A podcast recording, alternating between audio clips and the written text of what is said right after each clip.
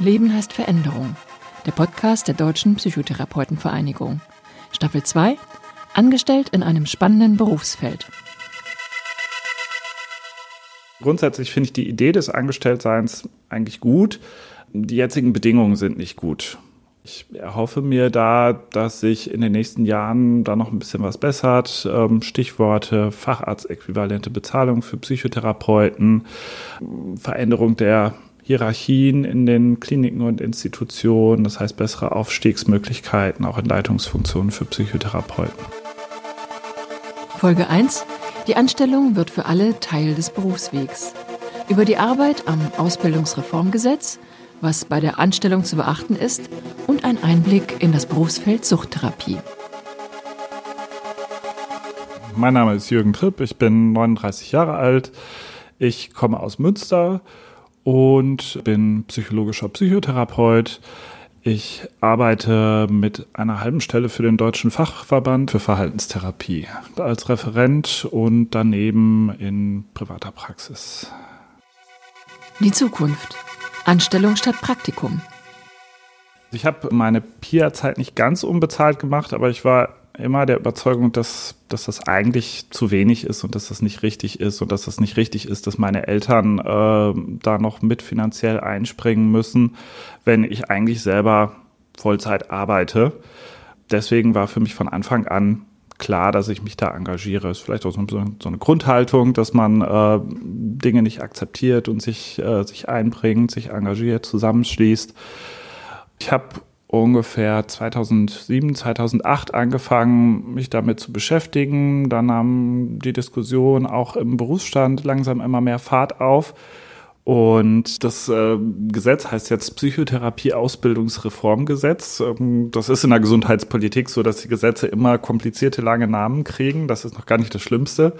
Das war ein langer Weg, erstmal auch innerhalb des Berufsstandes eine Richtung rauszukriegen, in die das gehen soll. Es gab 2010 schon mal einen ursprünglich anderen Vorschlag, auch äh, vom Deutschen Psychotherapeutentag, der dann aber vom Gesundheitsministerium äh, gar nicht aufgenommen wurde.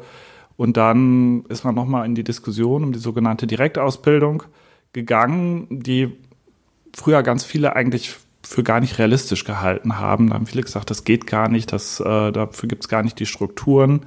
Dann haben wir uns aber immer weiter damit beschäftigt und äh, je mehr wir uns damit beschäftigt haben, haben wir gesehen, das ist doch eine gute Perspektive und das wäre eigentlich äh, nicht nur ein Herumdoktern am Problem, sondern eine wirklich grundsätzliche Lösung der ja, der eigentlichen Konstruktionsfehler der jetzigen Psychotherapieausbildung mit der Ausbildung im Studium an, die dann die Weiterbildung anschließt. Paragraph 95c.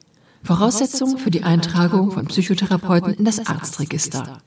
Bei Psychotherapeuten setzt die Eintragung in das Arztregister voraus, erstens die Approbation als Psychotherapeut nach Paragraph 2 des Psychotherapeutengesetzes und zweitens den erfolgreichen Abschluss einer Weiterbildung für die Behandlung von Erwachsenen oder einer Weiterbildung für die Behandlung von Kindern und Jugendlichen. Ziel der Weiterbildung ist der geregelte Erwerb festgelegter Kenntnisse, Erfahrungen und Fertigkeiten, um nach Abschluss der Berufsausbildung besondere psychotherapeutische Kompetenzen zu erlangen. Damit sind wir in den gleichen Strukturen, die die anderen Heilberufe auch haben. Damit haben wir wirklich eine gute Zukunftsperspektive. Vor der Zusage Augen auf beim Vertragsabschluss es ist wichtig, dass man sich als Angestellter auch wirklich aktiv mit seiner, mit seiner Rolle und auch mit seinen Rechten auseinandersetzt und äh, nicht alles mit sich machen lässt und auch wirklich guckt, was, was steht mir eigentlich zu, was kann ich erwarten, auch in einem Anstellungsverhältnis und nicht die Dinge so akzeptiert, wie, wie sie einem angeboten werden, wie sie sind, wenn sie dann wirklich schlecht sind bevor ich äh, jetzt den Job mache, den ich jetzt mache, habe ich mich vor ein paar Jahren mal bei ähm, einem MVZ oder bei einer Praxis beworben. Da ähm, haben sich mir doch ziemlich viele Fragezeichen gestellt bei den äh, Konditionen, die ich da angeboten gekriegt habe. Dass ein Großteil der äh, Vergütung, obwohl es offiziell ein Angestelltenverhältnis war, dann doch irgendwie so versteckt auf Honorarbasis laufen sollte, dass äh, der Arbeitgeber die Sozialversicherungsbeiträge nicht, nicht übernehmen wollte und auf mich als Angestellten abwälzen wollte, dass dann äh, ein sehr hoher Anteil an Therapiestunden an der Arbeitszeit erwartet wurde und festgeschrieben wurde und quasi kaum oder gar keine Zeiten für Vor- und Nachbereitung eingeräumt wurde, dass so wenig wie möglich Therapieanträge geschrieben werden sollten und ähm, ja, möglichst in einer hohen Frequenz einfach Patienten durchgeschleust werden sollten. Und da habe ich dankend abgelehnt und äh, habe gesagt, das mache ich nicht mit. Als Psychotherapeut in der Suchttherapie. Ich bin in der Ausbildung erstmal in den Bereich der Suchttherapie gegangen. Das war vielleicht auch nicht ganz, ganz so freiwillig. Ähm, das war, die Stelle hat sich halt angeboten. Die Suchttherapie hat ja zum Teil auch nicht so ein gutes Image unter den Psychotherapeuten. Ähm, es gibt so die Vorurteile, dass die Patienten nicht so motiviert sind, dass man häufig äh, Rückfälle hat ähm, und dass es einfach nicht so ein angenehmes Klientel ist. Und ich war da eigentlich positiv überrascht, weil ich festgestellt habe, dass man mit den suchtkranken Patienten doch auch sehr gut psychotherapeutisch arbeiten kann, dass man oft doch viel erreichen kann, wenn man äh, die Ziele realistisch steckt mit dem Patienten. Klar, Rückfälle gehören dazu, aber die hat man auch bei anderen psychischen Erkrankungen. Und ähm, wenn man das als Teil der Erkrankung akzeptiert, dass es Rückfälle gibt und dass die Therapie dann weitergeht, dann kann man da auch ganz toll mit dem Patienten arbeiten. Ich erinnere mich da zum Beispiel an äh, cannabisabhängigen Patienten, der auch mit depressiven Symptomen zu kämpfen hatte, solange wie er noch konsumiert hat. Und ähm, wo es dann am Anfang erstmal echt schwer war, den davon zu überzeugen, ähm, doch mal einen Schritt zu gehen, den Konsum aufzugeben, was ja wirklich äh, für jemanden, der jahrelang konsumiert hat und der auch so in dieser Subkultur verwurzelt ist, äh, ein großer Schritt war.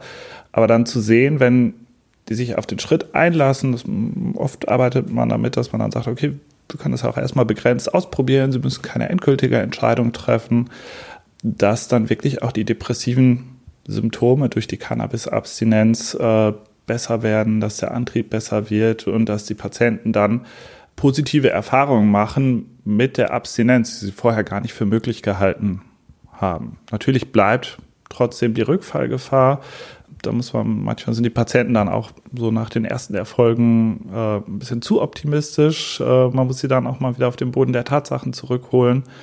Aber ähm, das äh, war schon manchmal auch echt toll zu sehen, ähm, wie es dem Patienten wirklich besser geht, wenn die Motivation aufgebaut war, so einen Schritt zu gehen. Ich habe zuerst in einer ähm, Tagesklinik für Suchtpatienten von einer ähm, psychiatrischen Klinik gearbeitet und später nochmal in einer Suchtambulanz der gleichen Klinik. Äh, die Leute sind in die Tagesklinik ähm, häufig nach einer ähm, stationären Entzugsbehandlung gekommen oder wenn die Sucht oder der Konsum nicht ganz so stark ausgeprägt war, auch äh, direkt oder nach einem ambulanten Entzug und haben dann da ein paar Wochen lang äh, teilstationär die Therapie gemacht.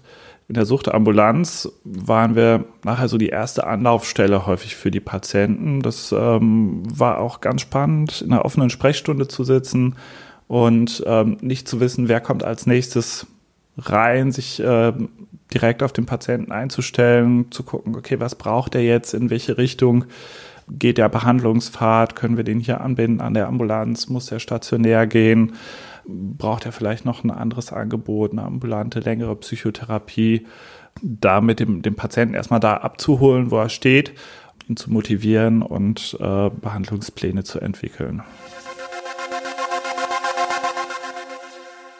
Ja, man guckt natürlich auch äh, ein bisschen genauer drauf, wie, wie gehe ich selber eigentlich mit, ähm, mit Genuss um oder auch mit der, mit der Gewöhnung an bestimmte Dinge ich habe es mir zum Beispiel seitdem äh, zur Gewohnheit gemacht, dass ich jedes Jahr eine Fastenzeit mache, wo ich auf eine bestimmte Sache bewusst verzichte.